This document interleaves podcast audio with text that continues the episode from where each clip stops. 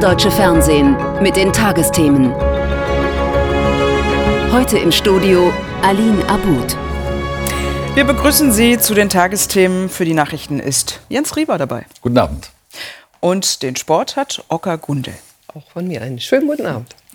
Ja, Haushalten ist eine der Kernaufgaben eines Finanzministers. Und es scheint, als hätte Christian Lindner mit der Planung für den Bundeshaushalt 2024 einiges zu tun. So viel, dass er den Termin für den entsprechenden Kabinettsbeschluss platzen lassen musste. Den wollte er eigentlich in der nächsten Woche vorstellen. Der Hintergrund ist, dass die anderen Kabinettsmitglieder wohl nicht so ganz diszipliniert haushalten, wie der FDP-Politiker das gerne hätte. Nadine Bader über eine Ampelkoalition unter Druck mit Ausnahme eines Finanzministers. Das Bundesfinanzministerium in Berlin. Viele Stunden wurde hier gerechnet, um Zahlen gerungen. Der Haushalt 2024 derzeit eine Baustelle. Trotz wochenlanger Verhandlungen klafft im Etat ein zweistelliges Milliardenloch. Der Bundesfinanzminister also unter Druck? Nein, nicht sonderlich. Und doch, die finanziellen Zusatzwünsche der Kabinettskollegen, etwa 70 Milliarden Euro, sind für Lindner ein Problem. Ich werde für meinen Haushalt und für die Notwendigkeiten, die ich erkannt und beschrieben habe, äh, sehr deutlich eintreten. Mehr Geld wollen unter anderem Verteidigungsminister Pistorius für die Bundeswehr, Familienministerin Paus für die Kindergrundsicherung, Wirtschaftsminister Habeck für etwaige Förderprogramme nach einem Verbot von Öl- und Gasheizungen, Verkehrsminister Wissing für den Ausbau der Verkehrsinfrastruktur. Lindner zieht die Reißleine, sagt die geplante Vorstellung der Eckpunkte des Haushaltes für kommende Woche ab. Für alle Projekte sei das Geld zu knapp, sagt der Minister im Bericht aus Berlin. Die einfachen Lösungen, mehr Schulden gehen nicht wegen der Zinsen, höhere Steuern geht nicht, weil wir bereits sehr hohe Steuern haben. Insofern müssen wir daran gehen, zu überlegen, welche Ausgabe ist nicht wirksam, was brauchen wir nicht. Beim Ringen ums Geld werde die Ampel eine sinnvolle Lösung finden, sagen die Grünen, pochen aber auf die eigenen Prioritäten. Unter anderem gehört auch dazu, dass die Kindergrundsicherung ausreichend finanziert ist und dass ausreichend Mittel für Klimaschutz, humanitäre Hilfe ähm, und Entwicklungszusammenarbeit äh, bereitgestellt werden. Die Union kritisiert, das Gezerre um den Haushalt werfe kein gutes Licht auf die Regierung. Wenn man sich da nicht einigt, stellt das eigentlich die Frage an die Handlungsfähigkeit dieser Regierung. Und deswegen wäre es auch durchaus Sache des Kanzlers, sich jetzt einzuschalten und diesen Streit zu schlichten.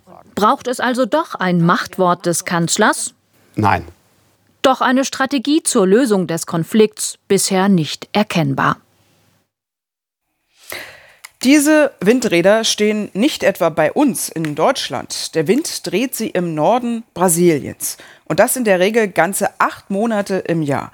Perfekte Voraussetzungen für den Ausbau von erneuerbaren Energien. Das interessiert auch die deutschen Minister für Wirtschaft, Robert Habeck, und für Landwirtschaft, Cem Özdemir. Und die sind deswegen auch nach Südamerika gereist, in der Hoffnung, dass der brasilianische Wind auch die Wirtschaftsbeziehungen beider Länder beflügelt. Matthias Ebert. Eine Brise weht hier fast immer in der Stadt Natal in Nordbrasilien. Hinter den paradiesischen Stränden kann man die Zukunft dieser bislang armen Region sehen. Hunderte Windräder der neuesten Generation. Jedes Rotorblatt ist 70 Meter lang. Diese Gegend hat eines der größten Potenziale für Windenergie der Welt. Schon jetzt wird hier innerhalb Brasiliens die größte Menge Strom aus Windkraft produziert. Deutschland soll davon profitieren, findet Wirtschaftsminister Habeck, der auch deshalb mit einer Unternehmensdelegation nach Brasilien gereist ist. Deutsche Konzerne wollen die Zusammenarbeit beim grünen Wasserstoff ausbauen. ThyssenKrupp kündigte an, seinen brasilianischen Partner zu unterstützen, die Produktion von grünem Wasserstoff zu vervierfachen. Wenn also dort die Produktion von Wasserstoff zusätzlich zu dem, was die Brasilianer brauchen, auf den Weltmarkt kommt, wäre das super für den Weltmarkt und natürlich auch für Deutschland. Grüner Wasserstoff erzeugt aus Windenergie. Darauf setzen sie hier in Natal. Überall entstehen neue Windparks. Dieses Forschungsinstitut kooperiert seit Jahren mit deutschen Partnern. Das Ziel in den kommenden Jahren die Entwicklung und Produktion klimaneutraler Treibstoffe, zum Beispiel für Flugzeuge. Bereits erste Früchte trägt die Zusammenarbeit mit der Universität Trier, Brasiliens erster batteriebetriebener Strandbuggy, klimaneutral dank der unendlichen Ressource Wind. Nachdem wir bereits mit Erfolg viele neue Windparks überall an Land bauen, wollen wir bald schon den nächsten Schritt gehen und Windkraft auch auf dem Meer vor der Küste installieren. Hunderte Gigawatt zusätzlich betrage das Offshore-Potenzial in Brasilien, so die Forscher. Genug, so die Hoffnung für den Export klimaneutraler Energieträger auch nach Europa. Und jetzt weitere Nachrichten mit dir, Jens. Und die beginnen mit einer Koalitionseinigung zum Wahlrecht. Die Ampelkoalition hat sich nach Medienberichten auf eine Reform verständigt, um ein weiteres Anwachsen des Bundestages zu verhindern. Sie soll kommende Woche verabschiedet werden.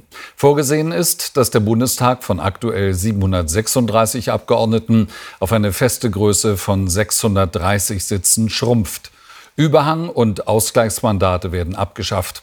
In einem ersten Entwurf hatten SPD, Grüne und FDP noch 598 Sitze vorgesehen.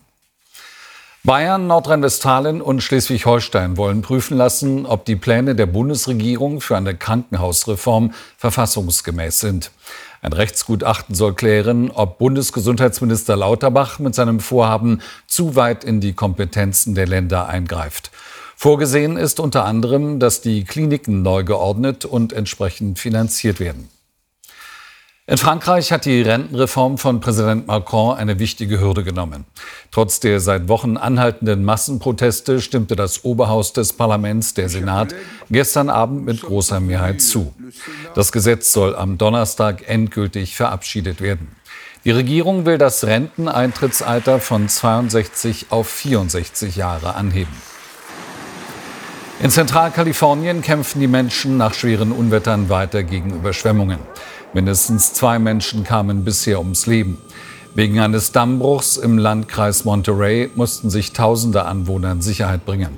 Seit Januar wird der Bundesstaat an der US-Westküste von ungewöhnlich starken Regen- und Schneefällen getroffen. Den begehrtesten Filmpreis der Welt, den Oscar, hat im Westen nichts Neues schon einmal gewonnen. 1930 war das, als der Roman von Erich Maria Remarque zum ersten Mal verfilmt wurde in den USA. Diesmal ist er wieder eine der großen Oscar-Hoffnungen, und zwar für den deutschen Film. Eine, ein Antikriegsepos in gewaltigen Bildern von dem Regisseur Edward Berger in Szene gesetzt. In der Nacht werden die Goldjungen wieder verliehen. Torben Bürgers.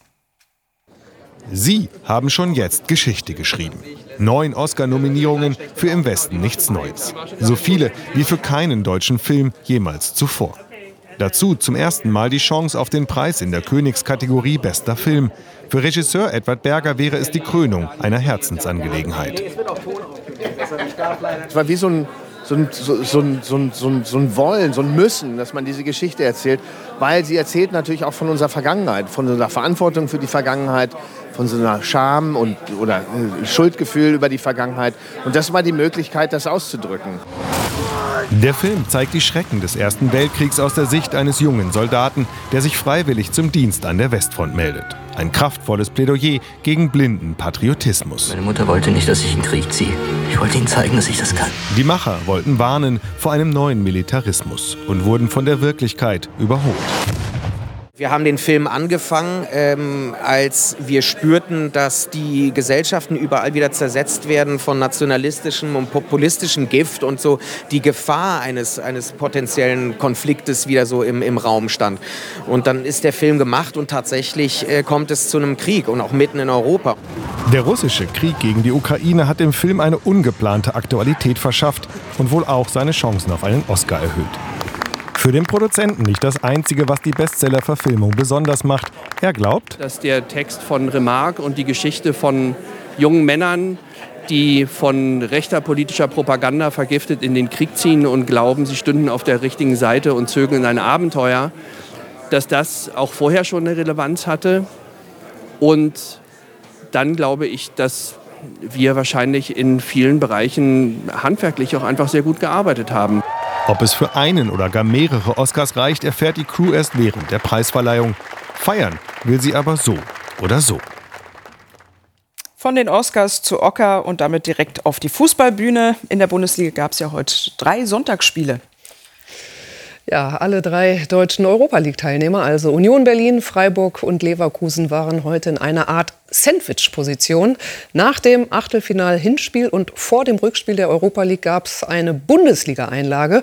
Und deswegen gibt es heute hier bei uns einen monothematischen Fußballsportblock. Ja, und dann dribbeln wir einfach mal los und beginnen mit dem Abendspiel Wolfsburg gegen Union Berlin. Neben der aktuellen Europa League mischt Union ja auch noch in der Bundesliga oben mit, schien aber heute durch die Doppelbelastung ein bisschen müde zu sein. Unentschieden in Wolfsburg.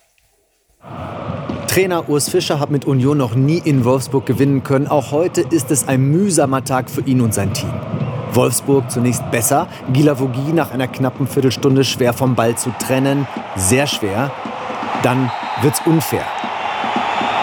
Viele Beine und eine Hand, die da nicht hingehört. Freistoß Wolfsburg, gute Position, etwas mehr als 20 Meter vor dem Tor. Swanberg tritt an und trifft nur Leichtmetall. Pech für die Wölfe, Glück für Union, astreiner Freistoß des Schweden. Danach passiert lange wenig, das ändert sich in der 45. Minute. Union schlampig im Aufbauspiel und Mamouche im Anmarsch. Vorbei an Knoche, vorbei am Kasten. Das muss eigentlich die Wolfsburger Führung sein. Nico Kovac, der Wölfe-Trainer, zur Halbzeit mit relativ guter Miene zu insgesamt relativ gutem Spiel seines Teams. Union, bislang ohne Chancen, aber nicht chancenlos. Zweite Hälfte. Torsby auf Becker. Dropkick mit klarer Botschaft. Hallo, wir sind auch noch da. Und so geht's weiter. In der 70. Spielminute. Angriff Berlin. Leiduni verpasst. Leiduni fällt nach Berührung von Gilavogi. Der Franzose verursacht einen Elfmeter für Union. Joranovic vom Punkt 1-0 für die Gäste. Union ist da, Wolfsburg vergibt zu viele Chancen. Noch, denn da kommt noch was. 86. Minute. Erst Wimmer, dann Paredes. Wieder Wimmer. Wolfsburg kann doch treffen. Der Ball zwar leicht abgefälscht, aber das ist völlig egal. Der Ausgleich sowas von verdient. Union erzielt zwar zum ersten Mal überhaupt ein Tor in Wolfsburg, das reicht allerdings wieder nicht zum Sieg. Dann kommen wir zum SC Freiburg. Für den hätte das fußballerische Kontrastprogramm diese Woche kaum größer sein können. Am Donnerstag waren die Breisgauer zu Gast beim italienischen Traditionsclub Juventus Turin, verloren mit 0 zu 1. Heute dann der Gegenentwurf beim Heimspiel gegen das neue Bundesliga-Schlusslicht Hoffenheim. Freiburg gewann glücklich und in Überzahl und zementierte die trostlose Lage in Hoffenheim. Hoffenheims Talfahrt hat ihren Tiefpunkt erreicht. Tabellenletzter. Die TSG kassiert unter dem neuen Trainer Pellegrino Matarazzo im fünften Spiel die fünfte Niederlage. Trotz ordentlicher Leistung. Frustrierend. Beschissen. Beschissen, äh, weil am Ende zählen auch die Ergebnisse. Den glücklichen Freiburgern reicht in diesem intensiven Baden-Derby ein frühes und ein spätes Tor zum knappen Sieg. Im Moment müssen wir uns alles erarbeiten, erarbeiten, erarbeiten. Es äh, geht uns nicht leicht von der vom Fuß. Der Sportclub profitiert zunächst von der schnellen Führung in der fünften Minute. Maxi Eggestein fulminant mit seinem ersten Saisontreffer zum 1 zu 0. Bei Grifos Flanke behindern sich die Hoffenheimer Brooks und Torhüter Baumann gegenseitig. Die couragierten Gäste in Freiburg unterstützt von 1500 TSG-Fans spielen nicht wie ein Abstiegskandidat, kommen kurz nach der Pause zum verdienten Ausgleich. Angelos Stillers sehenswertes 1 zu 1. Endlich ein Lebenszeichen aus dem Kraichgau. In der Schlussphase dann aber der Knackpunkt des Spiels. Gelb-Rot wegen Spielverzögerung gegen Osan Kabak. Völlig unnötig. Weil zehn Hoffenheimer in der 89. Minute doch noch das 1 zu 2 kassieren. Ritsu Doans perfekte Direktabnahme zum nicht mehr geglaubten Freiburger Siegtreffer. Mitten ins Hoffenheimer Fußballherz. Du spielst gegen eine Mannschaft, die mit dem Rücken zur Wand steht und die richtig fußballerische Qualität hat, hat man ja gesehen. Du kannst nicht fassen, dass eine Mannschaft äh, seit so langer Zeit nicht gewonnen hat, so eine Mannschaft. Das kannst du nicht, nicht fassen. Seit Mitte Oktober, seit 14 Bundesligaspielen ist diese Mannschaft sieglos. Konsternierte Hoffenheimer übernehmen am 24. Spieltag die rote Laterne. Erstmals seit sieben Jahren ist die TSG letzter. Tiefpunkt für Hoffenheim. Vielleicht aber auch nur eine kurze Momentaufnahme. Es ist ja alles super eng unten im Tabellenkeller. Das wird ein spannender Abstiegskampf in den letzten zehn Spielen der Saison. Der Countdown läuft auf jeden Fall. Ja, und nicht im Abstiegskampf involviert sind Werder Bremen und Bayer Leverkusen. Beide stehen mit beiden Beinen im Mittelfeld der Tabelle. Leverkusen reiste nach dem Sieg in der Europa League gegen Ferencvaros Budapest mit Selbstvertrauen an die Weser. Und das ist nach dem 32 Sieg möglicherweise auch noch ein bisschen größer geworden. Der Tanz auf zwei Hochzeiten kann sich sehen lassen. Leverkusen feiert eine perfekte Woche. Im Bremer Nieselregen gibt es einen trockenen Auftakt. Bayer in den roten Trikots beginnt kraftsparend, wartet ab. Eine halbe Stunde ist rum, einer von vielen langen Bällen von Werder. Ein bisschen Ping-Pong. Dann legt Niklas Füllkrug, überlegt ab zu Marvin Duksch. 1 zu 0. Sechstes Saisontor für den Bremer Stürmer. Bei Leverkusen setzt die rechte Seite den Takt. Der schnelle Frimpong, Diaby verpasst. Dafür passt Bakkers Schuss genau. Der Ausgleich in der 34. Minute. Seit fünf Monaten dirigiert Xabi Alonso bei Bayer. Seitdem ging es von Platz 17 auf Platz 9. Da sehe ich auch ganz klare steigende Tendenz, dass wir da irgendwie durchhalten. Wir sind stabiler geworden, dass wir nicht jetzt äh, nach einem Gegentor oder sowas äh, unsicher werden. Im Gegenteil. In der zweiten Halbzeit bestimmt Leverkusen den Rhythmus. Wieder geht's über die rechte Seite. Wer das Jung hält zu viel Abstand. Frimpong tänzelt und trifft mit Glück. 1 zu 2. Das Team mit der Doppelbelastung spielt nicht besser, aber effizienter. Ich glaube, es ist eine Qualitätsfrage, in der Situation das Richtige zu tun. Und ähm, das ist, ich glaube, am Matchplan hat es heute nicht gelegen oder an der Art und Weise, wie wir das umgesetzt haben, sondern das war wirklich die ja, Qualität in 1 gegen 1 Situationen. Die Bayer-Formation für die Champions League zusammengestellt. Unter Alonso findet sie nun Form und Format. Sieben Minuten vor Ende. Die abgefälschte Flanke landet im Lauf von Adam Loschek. 3 zu 1 Leverkusen. Der 20-Jährige setzt den Ball sauber ins Eck, aber noch nicht den Schlussakkord. Drei Minuten später kriegt Hinkapi den Ball an die Hand. Der Strafstoß ist regelkonform. Füllkrug verzögert und verwandelt. Der Anschlusstreffer verändert aber nichts mehr am Spielausgang. Die Leidensphase, die wir vor allem am Anfang der Saison hatten, hat uns sehr, sehr zusammengeschweißt. Ähm, ja, und äh, da ernten wir, ernten wir gerade so die, die Lorbeeren von. Maximaler Erfolg mit diesmal minimalem Aufwand. Leverkusen geht gestärkt ins Achtelfinalrückspiel der Europa League. Ja, und wir schauen auf die Tabelle. Zehn Spieltage vor Schluss ganz oben. Die Bayern, zwei Punkte vor Dortmund, dahinter punktgleich Leipzig, Union und Freiburg. Wolfsburg ist Achter vor Leverkusen. Werder Bremen finden wir auf Rang 11. Von den akut abstiegsgefährdeten Teams landet nur Bochum einen Sieg und ist 14. vor Hertha. Stuttgart auf dem Relegationsplatz vor Schalke und Schlusslicht Hoffenheim. Und zum Schluss schauen wir noch aufs Wetter. Claudia, wie starten wir denn in die neue Woche? Karin, es wird ganz schön windig sein morgen. Dazu gibt es Schauer, Gewitter, auch mal richtig kräftigen Regen. Eine Front nach der anderen zieht halt durch. Und das heißt morgen vor allen Dingen im Laufe des Tages über der Mitte und dem Norden starker Wind bis stürmischer.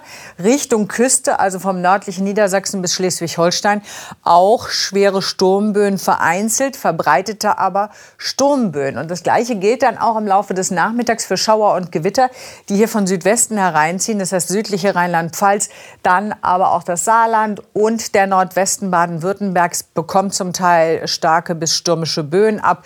Da können auch mal vereinzelt schwere Sturmböen dabei sein. Auf den Bergen wird es noch heftiger in der Nacht zu Dienstag zieht das Ganze weiter Richtung Bayern. Jetzt in der Nacht erst einmal Ruhe, dann morgen hohe Temperaturen. Danach kommt wieder ein Tiefdruckgebiet, dann wird es kalt. Danach aber steigen die Temperaturen schnell wieder an. Also wirklich Zickzackkurs. In der Nacht dichte Wolkenfelder aus Westen. Da kommt eben die Warmfront mit zum Teil auch mal kräftigem Regen. Anfangs nach Südosten hin noch länger locker bewölkt. Morgen dann Richtung Küste stürmisch, aber auch über der Mitte und insgesamt im Westen und Südwesten. Zum Nachmittag örtlich heftige Schauer und Gewitter. Die können dann eben begleitet sein von Sturmböen. Die Temperaturen morgen früh steigen von Westen her an bis 12 Grad. Im Laufe des Nachmittags warm, nach Südwesten sogar bis zu 22 Grad. Und die nächsten Tage Schauer, Gewitter. Es wird wieder kälter, sodass die Schauer dann auch wieder ein paar Schneeflocken dabei haben. Danke, Claudia, für die Aussichten. Und das waren unsere Tagesthemen. Hier im ersten geht es jetzt weiter mit Titel, Thesen, Temperamente. Die nächste Tagesschau informiert Sie um 1.05 Uhr.